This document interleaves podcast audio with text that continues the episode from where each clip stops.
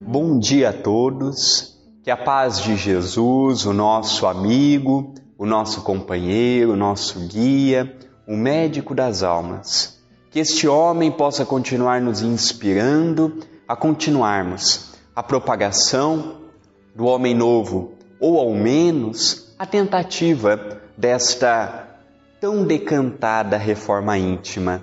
No dia de hoje, estaremos apresentando um estudo que fizemos a respeito de um título que muito me fascina e que o Espiritismo vem se debruçando em cada dia, trazendo mais e mais informações para enriquecer os nossos conhecimentos a respeito do forças mentais, a força que a nossa mente gera essa força que a nossa mente gera, ela é tanto para o campo do bem quanto para o campo do mal.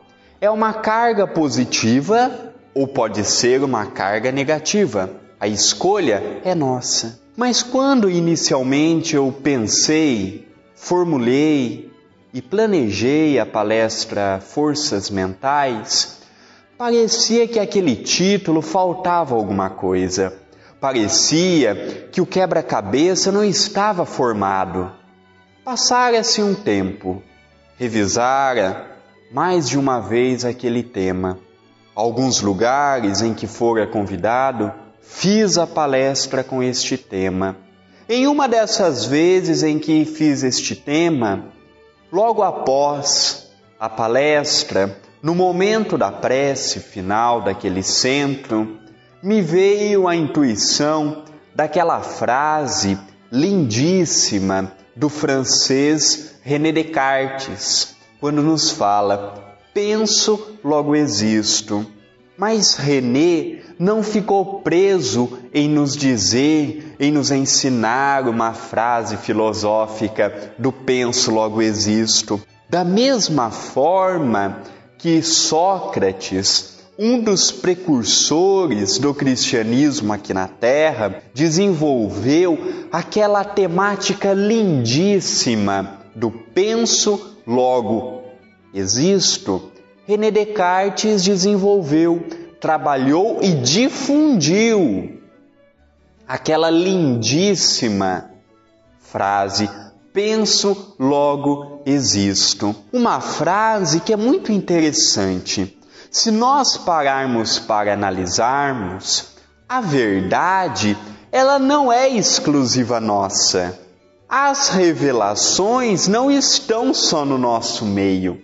Vejamos como esta frase se encaixa perfeitamente com o título Forças Mentais, porque penso logo existo.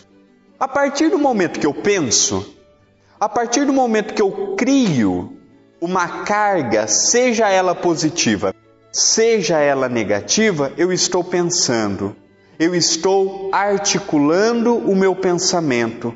A partir do momento que eu penso, eu faço com que aquele pensamento se torne uma verdade. Seja uma verdade para o campo positivo ou uma verdade para o campo negativo.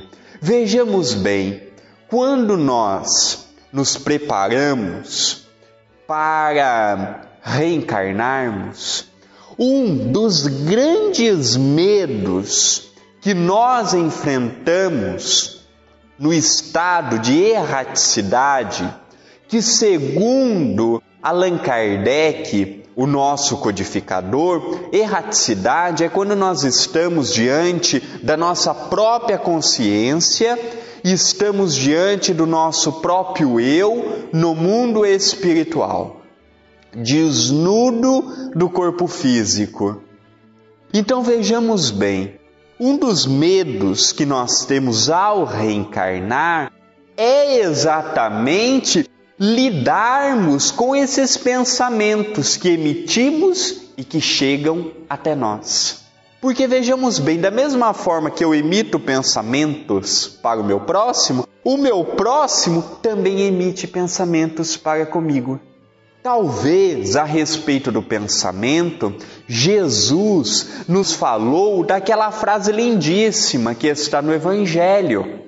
vigiai e orai, para não cairdes em tentação.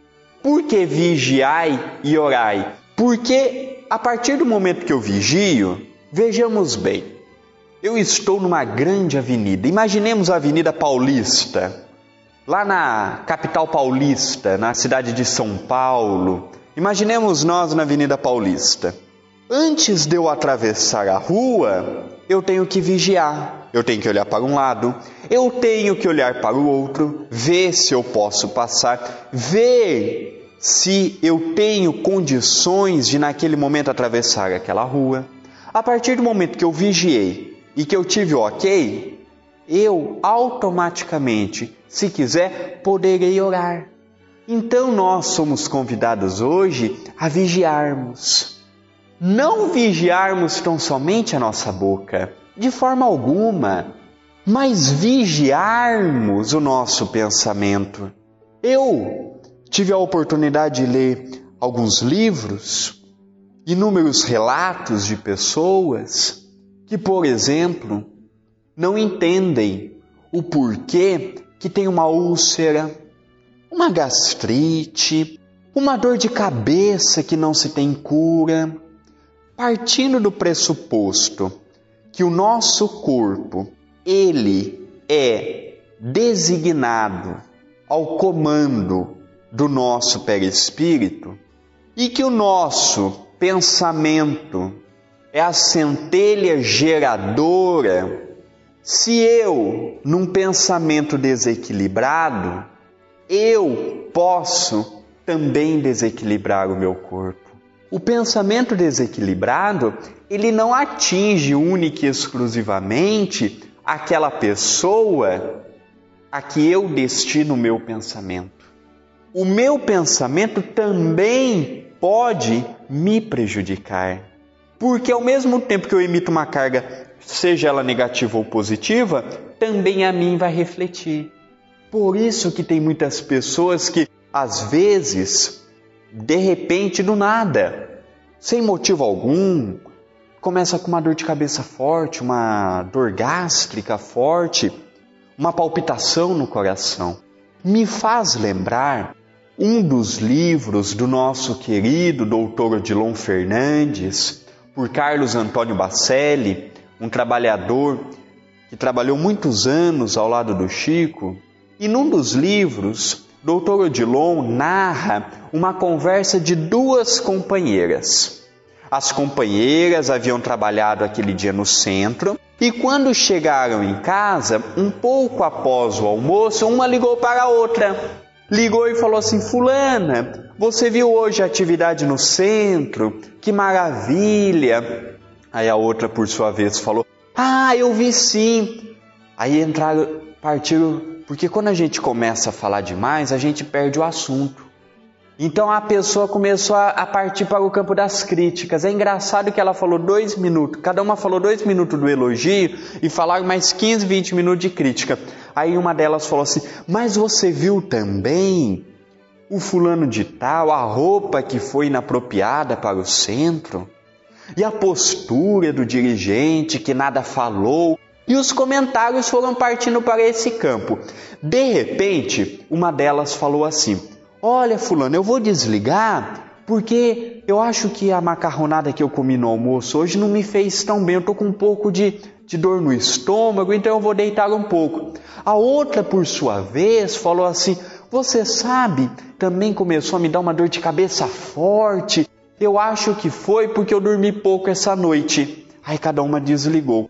E doutor Odilon, após ter narrado esta conversa das duas companheiras, diz que o que fez mal não foi nem as poucas horas que aquela companheira dormiu e nem a macarronada que aquela companheira almoçou. O que fez mal, o que desencadeou, poderíamos dizer, mal-estar no corpo físico, foi a conversa que ela teve os assuntos que elas tiveram. Então vejamos bem que nós, os espíritas, nós estamos tendo a oportunidade de estarmos numa religião de vanguarda, porque hoje em dia o Espiritismo não é a melhor religião e não tem o intuito de ser. Mas hoje em dia, na face da atualidade, o Espiritismo é a única religião que explica muitos porquês que até então nós tínhamos dúvida. E é interessante que, a respeito do pensamento humano, o Espiritismo não é a única religião que fala a respeito deste tema tão fascinante. Outras religiões, como o budismo, também já falavam. Outras religiões, como os hindus, também já falavam. E tantas e tantas religiões que ao longo do tempo foram perdendo adeptos e perdendo adeptos que já falavam do pensamento humano. É interessante que quando nós notamos o potencial que nós temos, talvez nós teremos um pouco, entre aspas, por falta de palavras, nós teremos meio que medo de pensarmos. Porque o pensamento, ele se torna uma verdade. Às vezes, isso acontece muito com as pessoas que estão na minha idade. Nós que somos um pouco mais novos, nós agimos muito pelo impulso. Então, quando algo é contrário a nós, aí vem um pai uma mãe que nos falam um não e a gente, às vezes a gente não gosta. Se nós não falamos, às vezes a gente pensamos, por que, que eu tenho esse pai? Por que, que eu tenho essa mãe? Eu não poderia ter o pai do meu amigo que é melhor? Não poderia ter a mãe do meu amigo que é melhor? Nós já paramos para analisar que esses pensamentos podem se tornar uma verdade? Não que naquela existência eu trocarei de pai, não, mas eu posso emitir uma carga negativa às pessoas que eu mais amo. É interessante que as pessoas que nós mais magoamos, isso já foi uma comprovação até de estatística, as pessoas que nós mais magoamos é as pessoas que nós mais amamos. Vejamos a forma que nós tratamos um pai, uma mãe, uma companheiro, companheiro. Por quê? Porque às vezes nós estamos com um problema no trabalho. Estamos com um problema com aquele que é nosso subordinado, Estamos com um problema que é aquele que é o nosso patrão, estamos com um problema de alguma forma, de alguma dessas naturezas. Em quem nós descontamos? Nós descontamos em nosso lar quando chegamos e quando a nossa companheira, o nosso companheiro vem querer saber do nosso dia, a gente já fala: não, não, não quero conversar, o meu dia foi péssimo, e descontamos neles. Daí eu abro campo para os meus amiguinhos obsessores também fazer parte do meu lar. Vejamos bem, o meu pensamento, além de desencadear uma força positiva ou negativa, ele também atrai os espíritos. Quando eu estou fazendo uma prece, por que, que o evangelho no lar, para nós os espíritas, entre aspas, deveria ser uma obrigação? Porque o evangelho no lar é quando eu estou reunido ou só ou com a minha família em torno de uma mesa, pedindo a Jesus, pedindo aos meus benfeitores que ampare o meu lar, que abençoe a minha família, que me dê força para continuar resignado em minhas tarefas. Eu estou chamando, eu estou convidando. Agora, quando eu tenho uma discussão, que espíritos que estarão interferindo em meus pensamentos? os espíritos menos esclarecidos, os espíritos que adoram botar fogo nas coisas. Então, nosso pensamento ele, além de ter uma carga positiva ou negativa, ele atrai espíritos bons ou ruins conforme o meu pensamento, as minhas palavras e as minhas ações. No livro No Mundo Maior, do nosso querido Chico Xavier, pelo espírito de André Luiz, que sabemos hoje que André Luiz é o pseudônimo do grande sanitarista que nós tivemos aqui nas terras de Santa Cruz, o nosso querido Carlos Chagas. No livro No Mundo Maior, no capítulo 4, intitulado Casa Mental, e no capítulo 5, intitulado Cérebro, nós vamos ver que o espírito de Calderaro, um espírito que é um pseudônimo, não sabemos de quem se trata, mas ele nos fala de um tratado da mente humana do cérebro humano e do cérebro espiritual. Ele nos dá uma verdadeira lição. Quando ele nos fala da casa mental, nós vamos notar algo muito interessante. Ele nos fala, igual nós iremos ver daqui a pouco, ele nos fala, por exemplo, que o nosso cérebro é dividido em três partes. Dentro de nós, a própria psicologia também já fala disso, que nós somos divididos em três. Nós temos uma parte em nós que é relativa ao passado, relativa ao automatismo, relativo às nossas tendências habituais. Nós temos também o nosso presente, que, segundo Calderaro, é a ascensão para o homem de bem. E nós temos dentro de nós, falado com muita propriedade pela psicologia, que nós temos dentro de nós algo relacionado ao futuro, algo relacionado ao dia de amanhã. No dia de amanhã é onde se situa as virtudes que estamos angariando e também se situa o homem novo de amanhã. Vejamos bem o que nos fala Calderaro um pouco mais adiante desta parte que eu acabei de mencionar no livro Mundo Maior. Olha o que André Luiz nos narra. Nos planos dos lobos frontais, Fui recorrer ao nosso querido doutor João e ele me disse que a parte dos lobos frontais se situa mais ou menos na região da testa. Silenciosos ainda para a investigação científica do mundo, jazem materiais de ordem sublime que conquistaremos gradualmente no esforço de ascensão, representando a parte mais nobre de nosso organismo divino em evolução. Vejamos bem, eu até grifei aqui, silenciosos ainda para a investigação científica no mundo. Por quê? Porque nós sabemos que o grande erro das religiões tradicionalistas foi querer tirar e separar a fé, a religião, da ciência.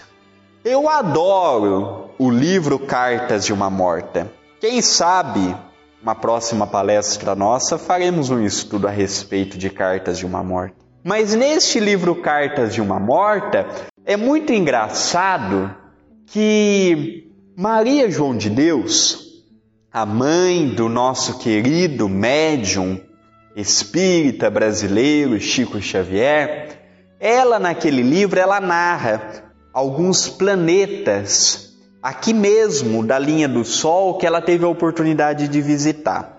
É muito interessante que quando ela visitou o primeiro planeta, que foi o planeta de Saturno, ela faz uma revelação muito interessante que poucas pessoas se atentaram daquele livro. Que na minha ótica é um livro precursor das obras de Emmanuel e principalmente das obras de André Luiz.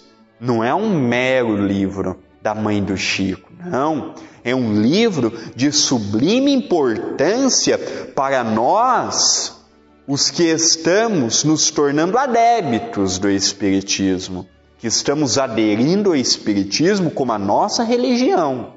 Então vejamos bem, ela fala em determinado capítulo que em Saturno, um planeta mais adiantado, para não dizermos bem mais adiantado do que o nosso planeta Terra, ela fala que a religião é aliada da ciência. Talvez o Espiritismo, um dos seus compromissos, seja exatamente reaproximar a religião, a fé raciocinada da ciência. Porque antigamente eu fui acostumado, em vidas passadas, nós fomos acostumados, ou nesta vida ou em vidas passadas, com a seguinte forma: eu não posso pensar, porque pensar é pecado. Pecado é contra Deus, porque Deus não gosta de quem pensa. Faça dessa forma, porque é um dogma, é um artigo de fé que não pode ser modificado. Então nós fomos acostumados a não pensar, a não agir por pensamentos próprios, por vontade própria. Nós sempre pedíamos a bênção dos outros. Hoje não. Hoje nós estamos vendo que a ciência gradualmente está comprovando que a religião está falando. Voltando a Cartas de uma Morta, que é um livro que vocês já perceberam que eu menciono alguma coisa na minha palestra falando a respeito da transição do mundo. Eu falo um pouquinho da, do Cartas de uma Morta também na palestra Sensações do Espírita, porque eu sou fascinado por aquela obra. Vejamos bem, num outro determinado momento, aquela obra ela é de 1935. 1935 é quando o Chico descreve o prefácio dela. É interessante que naquela época o Chico já falava de um planeta que tinha as mesmas características do nosso e que foi comprovado igualzinho que Maria João de Deus havia dito em 2005, 70 anos depois.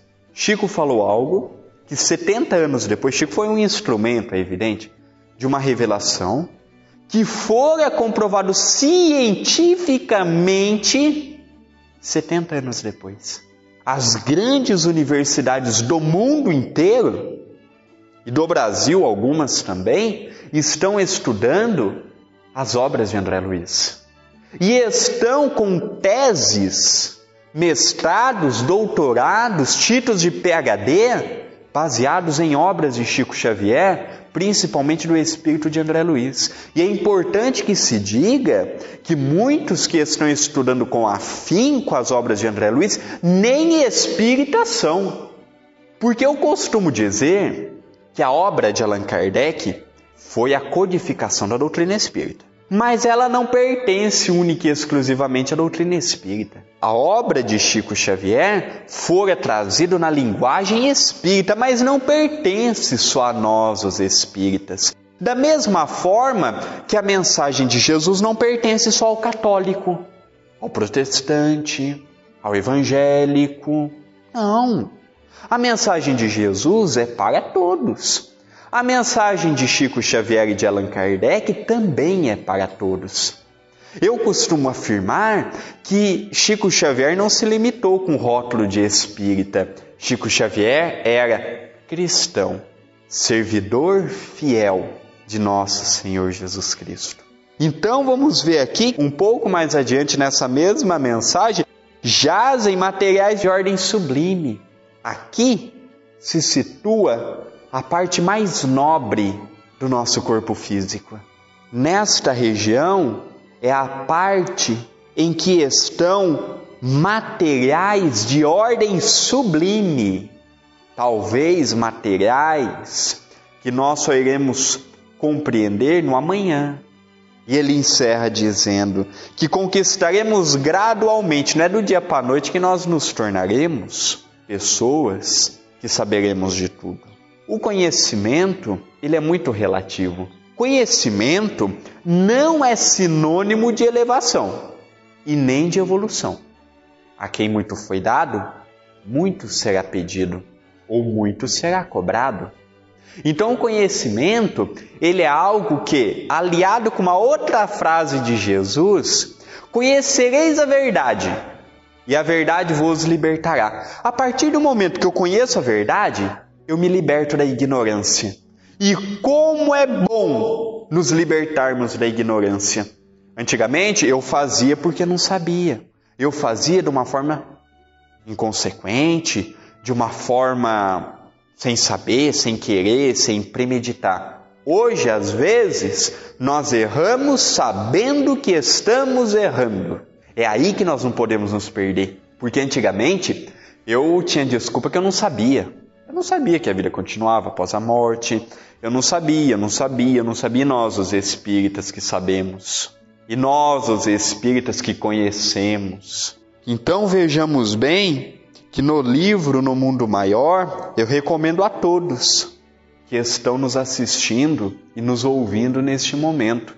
É um livro fantástico, como toda a obra de Chico Xavier. Eu fico espantado com o número de espíritas que estão desconhecendo a obra de Kardec e a obra de Chico Xavier. Porque Allan Kardec e Francisco Cândido Xavier é a base nossa. Eles são o nosso alicerce. O alicerce espírita é Chico Xavier, Allan Kardec.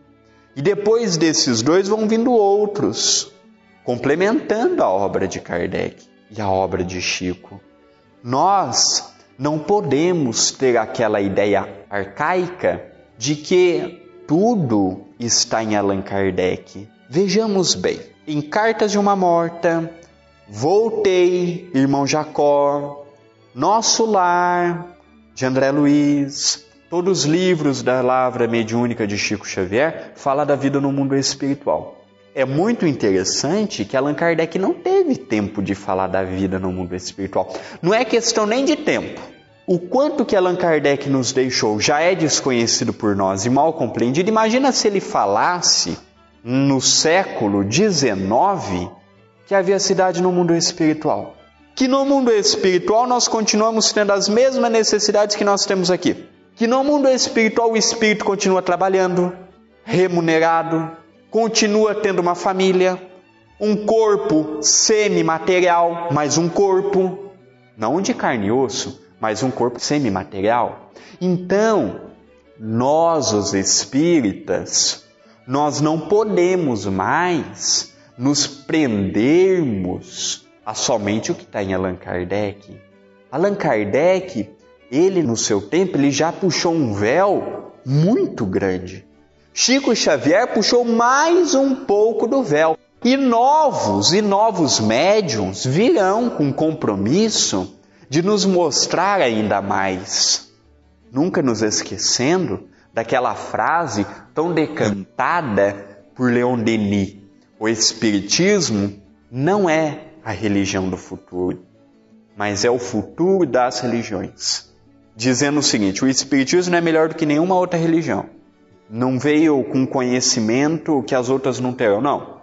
Gradualmente, as outras religiões irão se espelhar, modificar alguns pontos, mas futuramente nós veremos mediunidade na Igreja Católica, evangélica, nós veremos este intercâmbio com os chamados mortos, para nós, os espíritas, os desencarnados é questão de tempo. Por quê? Porque a ciência há de comprovar que o mundo espiritual existe. De que a reencarnação não é tão somente uma tese, mas uma lei da natureza. De que eu já tive muitas existências passadas e que hoje não é a primeira e com certeza não será a última. É questão de tempo para comprovarmos a vida nos outros planetas. É questão de tempo. É lógico. Voltando a cartas de uma morta, eu achei uma parte muito interessante. Maria João de Deus, ela fala que ela se assustou quando ela viu aquele povo de Saturno. Ela se assustou, por quê? Porque ela tinha a mesma ideia que tem os cientistas do mundo aqui da Terra. Nós queremos encontrar vida nos outros planetas que o corpo dele seja igual ao nosso. Não, cada planeta tem a sua densidade, a sua matéria, em que um é totalmente diferente do outro. Então nós iremos encontrar vida nos outros planetas a partir do momento que eu não querer encontrar vida humana neles. Então ela fala lá: nossa, o assombro meu foi muito grande quando eu vi pela primeira vez os Saturninos, porque era tão diferente da forma humana que no primeiro impacto que eu tive foi negativo. A partir do momento que eu fui me adaptando, eu fui acostumando. Então os cientistas encontrarão sim vida. Porque vejamos bem, da mesma forma que nós mandamos esses foguetes para outros planetas, nós vemos aí que vira e mexe, sai um foguete da NASA para estudar, para ficar alguns dias na órbita para estudar alguns planetas, a Lua, alguma coisa dessa natureza, os outros planetas também mandam. Também mandam aqui para a Terra para estudar a gente. Por isso que vira e mexe a gente vê, não é? Vira e mexe a gente vê notícia no jornal falando de que tem testemunhas que viu seres não identificados, objetos no ar não identificados. Existe. Nós, os espíritas, nós temos que começar a ter um pouco mais de mente aberta. Nós não podemos ficar presos somente no que diz os livros. E a razão na onde é que entra? O livro nos fala muito, mas quantas são as coisas em que os livros nos comentam nas entrelinhas? Quantas são as coisas em que o tempo há de comprovar? me faz lembrar de uma outra história muito linda também. No Rio de Janeiro havia um, um centro e havia o trabalho mediúnico. E o médium incorporou o espírito de Dr. Bezerra de Menezes. E Dr. Bezerra de Menezes, naquela noite, havia falado que futuramente haveria uma caixa e que desta caixa iria sair um som. O médium foi expulso do centro espírita, foi chamado de charlatão, embusteiro e que um espírito obsessor havia atuado por ele. Algumas décadas depois, surge o rádio, a tal da caixa que saía o som. Então nós, os espíritas, nós temos que tomar muito cuidado para não cairmos no caso das religiões tradicionalistas com todo o respeito que elas nos merecem. O Espiritismo vem todos os dias nos ensinando coisas novas, fazendo compreender-nos coisas que até então não tínhamos uma compreensão. Agora, é importante que a gente pare com aquela ideia de acharmos que nós somos o dono do, da verdade. Nós, os espíritas, sabemos pouco, para não dizermos que não sabemos nada. Vejamos bem, o Espiritismo é uma religião que tem 155 anos, 156 anos. Vejamos bem. Provavelmente é a primeira encarnação aqui, entre os encarnados, que nós estamos lidando com a doutrina espírita. E nós achamos que já sabemos de tudo. E nós achamos que já podemos brigar com os outros por sabermos de tudo? Nós não sabemos de tudo. Diga-se de passar, nós sabemos muito pouco. Está na hora de nós, os espíritas, nos dedicarmos mais, não somente à prática do conhecimento, mas à prática da caridade. Está na hora de nós usarmos o nosso pensamento, o nosso cérebro, não mais para ficar armazenando somente informações, mas também para levarmos uma palavra de consolo. Tivemos aí há poucos dias atrás uma grande calamidade. Mais de 230 pessoas desencarnaram num grande incêndio que teve numa boate no sul do nosso país numa cidade chamada Santa Maria, no Rio Grande do Sul, vejamos bem qual é a postura de nós, os espíritas. Orarmos por aquelas vítimas, orarmos por aqueles pais, por aquelas mães, por aqueles familiares que perderam um filho, uma filha, sabendo hoje que foi comprovado que quase 80% tinha de 18 a 22 anos de idade, praticamente tinha um futuro, nós sabemos que nenhum era vítima. Nós sabemos que na lei divina nenhum sofre uma desencarnação em massa sem ontem ter plantado. Mas nós temos que fazer a nossa parte, orarmos, vibrarmos, fazermos um evangelho e não ficarmos preocupados se aquilo ou se aquele outro vai ser preso. A nossa postura de cristão é pedirmos que a lei seja cumprida, mas a nossa preocupação maior deva de ser com aquelas pessoas em que nós poderíamos estar no lugar delas. Você que está nos assistindo, nos ouvindo, pode ter um filho, uma filha, já pensou se fosse o seu filho, a sua filha, ou nós mesmo ali, encurralado num quadrado, pegando fogo, não tendo saída.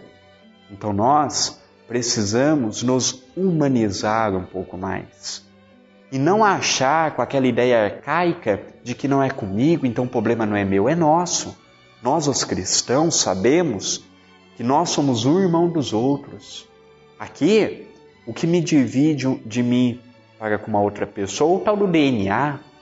Mas no mundo espiritual não tem esse negócio de DNA ou nada parecido. Nós fomos criados pelo mesmo Criador, Deus. Temos o mesmo Mestre, que é nosso Senhor Jesus Cristo.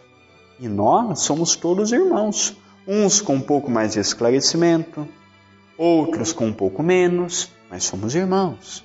Vejamos bem o que Allan Kardec nos fala numa colocação do Livro dos Espíritos, na pergunta 662. Possuímos em nós mesmos, pelo pensamento e a vontade, um poder de ação que se estende muito além dos limites de nossa esfera corpórea. Que informação belíssima possuímos em nós mesmos. Eu possuo, você possui, nós possuímos, pelo pensamento e pela vontade, um poder de ação que se estende muito além dos limites da esfera corpórea. O caso do Evangelho no lar, por exemplo. O caso de uma ação benemérita, o caso, por exemplo, de um desenvolvimento de algo que vai prejudicar alguém. É interessante que o pensamento ele é muito desenvolvido para o campo do bem, tanto quanto para o campo do mal. Nós já paramos para analisar o pensamento e a vontade daqueles que inventaram ou que trouxeram para aqui o nosso meio dos encarnados as drogas, por exemplo. Hoje em dia tem armas cada vez mais potentes. Hoje em dia tem mísseis cada vez mais potentes. Me faz lembrar neste momento uma das citações que eternizou o grande alemão Albert Einstein, quando este grande cientista que a Terra teve falou o seguinte: quando perguntado a ele, Einstein, o que, que você acha que vai ser a Terceira Guerra Mundial? Ele falou assim: Eu não saberia dizer, com o avanço que nós temos, as consequências da Terceira Guerra Mundial, mas poderia e posso afirmar que a Quarta Guerra Mundial será de pedras e paus, porque não sobrará nada. E é verdade. O pensamento, por muitas pessoas, é desenvolvido por ambos os lados me faz lembrar uma história marcada por Chico Xavier muito interessante, porque a aura nossa é medida por um equipamento. E a nossa aura, ela se constitui pelo nosso pensamento, se nós estamos de bem com a vida, se estamos de bem conosco mesmo, se não estamos preocupados, se já estamos entendendo a mensagem e tentando nos tornar uma pessoa melhor, se nós formos muito negativistas, se nós formos muito melancólicos, a nossa aura é um pouco menor, com certeza é menor. E fora comprovado que a aura nossa, a grande maioria dos encarnados, é de 5 a 20 centímetros. Então, do nosso lado se estende uma, entre aspas, uma energia, um clarão de 5 a 15 a 20 centímetros. E quando descobriram, inventaram a máquina Killer, os cientistas pegaram alguns eminentes homens que a terra teve. Então pegou alguns políticos que se destacavam, pegou alguns poetas, escritores e pegou um religioso, o mineiro Chico Xavier, aquele homem simples que teve só até o quarto ano primário, foi calçar o seu primeiro par de sapatos ou de botinas, porque não havia propriamente dito sapatos, eram botinas naquela época, com 15 anos de idade, órfão aos 5 anos de sua mãe. E esse homem já estava se destacando no mundo. Primeiro, pelo primeiro livro que ele escreve, Parnaso de Além Túmulo, foi um choque para todo mundo trazer poemas de Castro Alves, Alta de Souza, Antero de Quental, Augusto dos Anjos e vários e vários outros poetas e poetisas de renome português e brasileiros. Olavo Bilac, um grande poeta que nós tivemos, o príncipe dos poetas, o poeta do eu, Augusto dos Anjos. E era engraçado que fora comprovado por A e mais B, aqueles sonetos, rimas, poemas, poesias, eram e tinha a essência, a característica dos escritores já desencarnados. E aquele livro, junto com outros livros, começou a dar um destaque para o Chico. E o Chico, ainda residindo em Pedro Leopoldo, fora questionado se os cientistas da NASA, que foi quem descobriu esta máquina, se eles não poderiam vir até Pedro Leopoldo e medir a aura do Chico. O Chico, já solícito, falou perfeitamente: vamos lá. E chegou essa turma em Pedro Leopoldo, foram para o Centro Espírita Luiz Gonzaga, em que Chico fundou junto com alguns amigos, dentre eles o seu irmão. E o Chico lá, sentadinho na cadeira, com aquela humildade habitual dele. Então montaram a máquina, vieram todos aqueles trabalhadores, fizeram a máquina funcionar. Chamaram o Chico. Seu Chico, faz favor daqui. Ah, pois bem, vamos lá, o que, que eu preciso fazer? Seu Chico, coloca a sua digital aqui. O Chico colocou, perfeito. Aí saiu um resultado lá. Aí o chefe daquela pesquisa olhou, falou assim: Chico, peraí que a gente vai dar uma ajustada aqui, vamos tirar de novo a sua aura. Ajustou, arrumou, chamou pela segunda vez. Chico colocou. Deu o mesmo resultado. O, o homem falou assim: ó, vamos fazer o seguinte, Chico, fica sentadinho ali eu vou ter que trocar a máquina, porque essa máquina aqui está quebrada. Chico sentou, desmontaram a máquina, montaram a outra máquina, puseram para funcionar. O Chico colocou pela terceira vez o, a sua digital. As três vezes foram comprovadas de que Chico Xavier, a sua aura, não é eu que estou falando, foi a NASA que comprovou, é de 10 metros de circunferência. Então, o que é 10 metros de circunferência? Eu puxar 10 metros para minha frente, para trás de mim e para os meus lados e fechar um círculo. Isso é 10 metros de circunferência. Então, hoje nós estamos vendo o que que um pensamento equilibrado, um homem voltado para o bem, um homem que procurava ajudar sempre o próximo, com sabedoria, bondade, benevolência, a aura que se chegava. Às vezes nós que nos queixamos muito, reclamamos muito, a nossa aura não deve, não deve chegar nem a 5 centímetros. Por quê? Porque o nosso pensamento é de desajuste, a nossa falha é de desequilíbrio, nós estamos sempre com problemas, nós somos sempre as vítimas, Deus esqueceu de nós, e na verdade não é por aí. E nós iremos notar um pouco mais adiante, no livro Mecanismo da Mediunidade, um livro de Chico Xavier por André Luiz. Essa palestra praticamente é baseada em toda a obra de André Luiz e da codificação kardeciana, em especial do Livro dos Espíritos. Vejamos bem, eu procurei nesse livro, Mecanismo da Mediunidade, algo que pudesse falar um pouquinho exatamente do potencial que nós temos de pensamento positivo e negativo. E olha o que André Luiz nos transmite. Temos também as correntes de elétrons mentais, por toda a parte, formando cargas que aderem ao campo magnético dos indivíduos. A maneira de campos elétricos que acabam atraídos por aqueles que excessivamente carregados se lhes afeiçoam a natureza.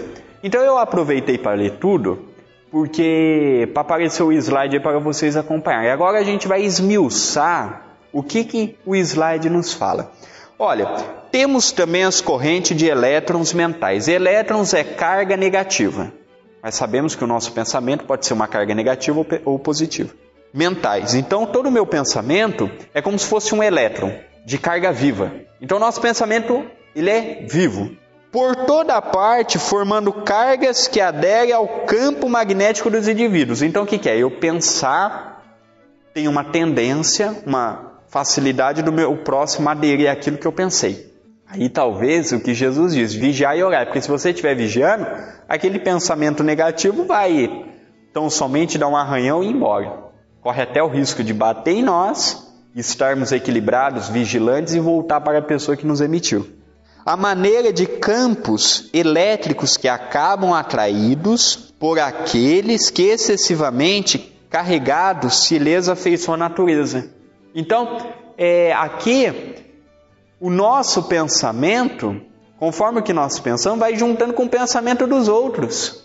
Por isso que muitas vezes uma prece é muito importante. Porque às vezes aquela pessoa está envolvida numa carga de pensamento negativo, é tantas pessoas pensando em querer estar no lugar dela, em querer o que ela tem, ou mesmo que não se afeiçoa a ela, e vem a nossa prece de encontro àquela pessoa, é um bálsamo para o seu espírito.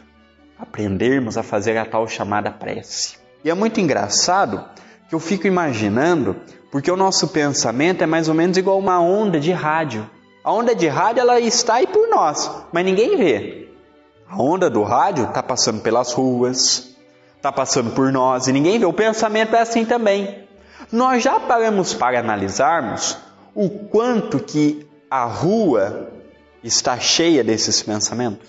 É muito engraçado que às vezes nós estamos bem, acordamos bem, estamos animados, bem dispostos e nós temos que ir no banco.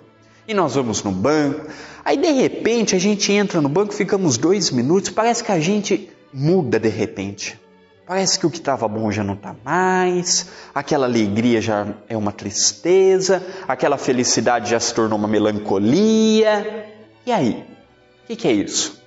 Isto nada mais é do que estarmos de bem e chegarmos num ambiente em que a maioria dos pensamentos é de reclamações, de negativismo, de queixas, de nada tá bom, de sofrimento, de dor, de querer ir embora e às vezes atrasar um pouco.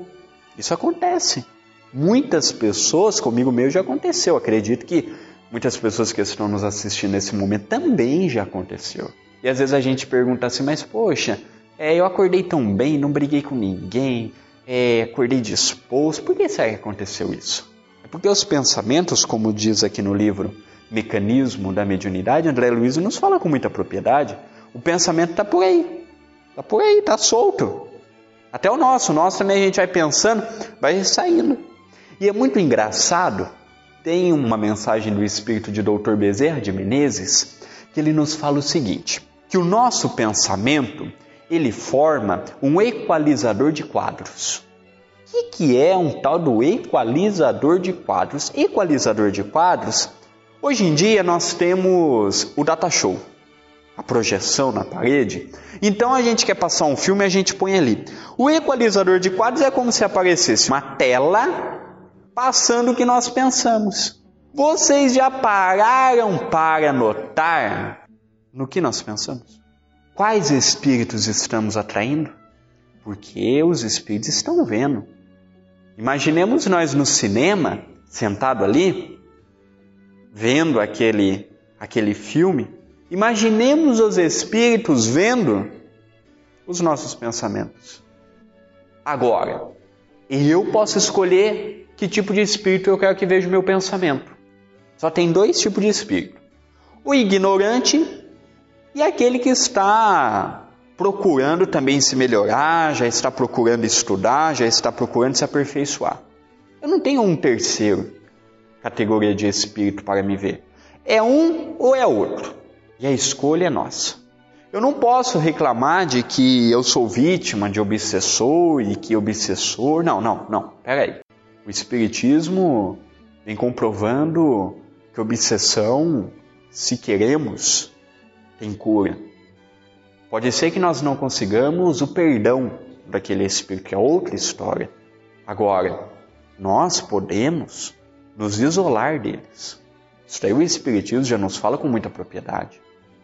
Nós nos associamos àqueles espíritos, infelizmente, porque queremos. Como assim, André, porque queremos? Quando uma coisa não nos agrada, qual é a nossa primeira reação? Não é de reclamar, de queixar, de pisotear em cima daquela situação? A partir daí eu abro a porta e falo assim: vem todos vocês aqui para dentro. Então eu tenho que começar a pensar que as minhas ações têm consequência, que os meus pensamentos têm consequências, que não é uma mera ilusão. Hoje eu não posso mais ter aquela mera ilusão de achar de que, ah, eu vou pensar e, e o pensamento não, não vai fazer nada. Não, eu não posso mais. Pensar gera consequência como as nossas ações. Então essa palestra Forças Mentais, Penso Logo Existo, ela é um convite. Ela é um convite totalmente despretensioso a respeito de sabermos hoje que o pensamento ele pode ajudar ou ao mesmo tempo pode nos prejudicar. Vejamos bem, eu peguei aqui uma simples citação de André Luiz, falei algumas coisas de alguns outros livros, mas quanto material tem esparso e reunidos a respeito do pensamento? Vejamos bem o que André Luiz continua nos falando no livro Mecanismos da Mediunidade. A alma exterioriza forças mentais desajustadas e destrutivas pelas quais atrai as forças do mesmo teor, caindo frequentemente de uma cegueira obsessiva. Olha que profundo. A alma, aqui é importante que nós falemos que é em relação aos espíritos menos esclarecidos, hein?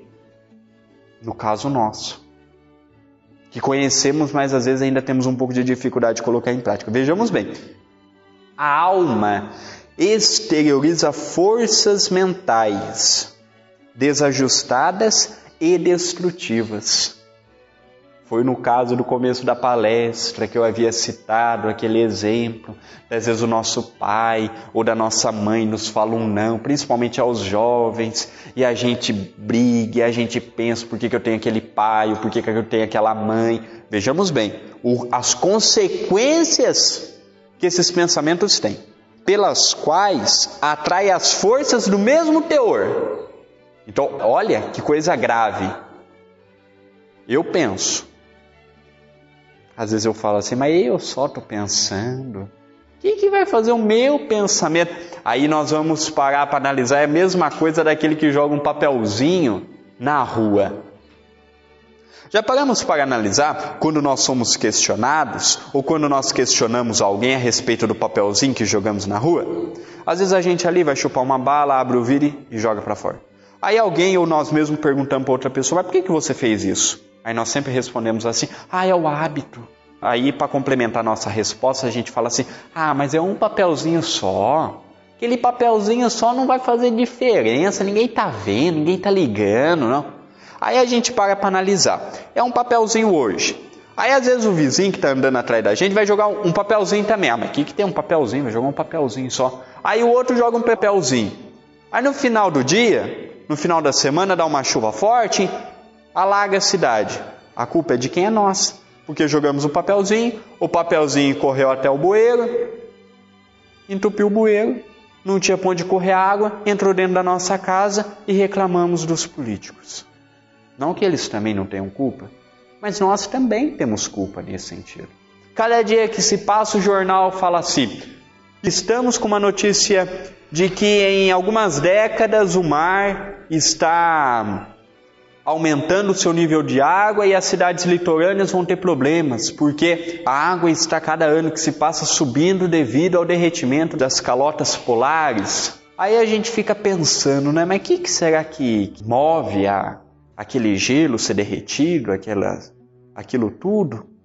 É o nosso ato inconsequente, é a poluição excessiva, é as queimadas excessivas, é a nossa forma de agir sem pensar no amanhã. Então a natureza ela age conforme a nossa lei de ação e reação. A gente está agindo para com ela e ela está reagindo para conosco. Então nosso pensamento é a mesma coisa. Um pensa, outro pensa, outro pensa. No final do dia, quantos pensamentos em torno daquela pessoa não tem? Ah, André, mas o que, que vai mudar eu deixar de pensar? Muita coisa. Vez de eu vibrar contra, por que, que eu não tomo aquilo como lição e falo, meu Deus, me dê força para que eu não vibre contra? Que Jesus me ampare. Vamos pedir ajuda. E ele encerra dizendo: caindo frequentemente de uma cegueira obsessiva. Olha como é grave. Quantas obsessões, cegueiras nós vamos caindo por culpa dos nossos pensamentos desajustados. Por isso que aquela frase é verdadeira. Pensamento desequilibrado é uma vida desequilibrada. Como é que eu vou poder me equilibrar se o meu pensamento é desequilibrado? Pensemos junto, não é ilógico, não é irracional. Eu vou ser equilibrado a partir do momento que o meu pensamento for. Aí sim, eu vou me equilibrar. Vou conseguir estar bem, vou conseguir ter aspirações ao campo do bem. Portanto, a todos que nos assistiram, nos ouviram neste momento, é com grande alegria que nós estamos apresentando este estudo e é com grande alegria que eu convido a vocês também a lerem esses livros, a procurarem absorver e colocar em prática o que acharem que é necessário. Então, forças mentais, todo pensamento, por menorzinho que ele seja, tem uma carga se é positivo ou se é negativo, só eu vou poder responder. Penso, logo existo. Eu crio o meu mundo. Nós criamos o mundo em que vivemos. E Jesus, o nosso amigo, guia e modelo da humanidade, possa nos dar força, coragem para vermos nos pontos que temos que mudar e mudarmos. E nos dar ânimo para no que já estamos acertando, continuarmos acertando. Que Jesus nos abençoe, não só hoje, mas todo sempre.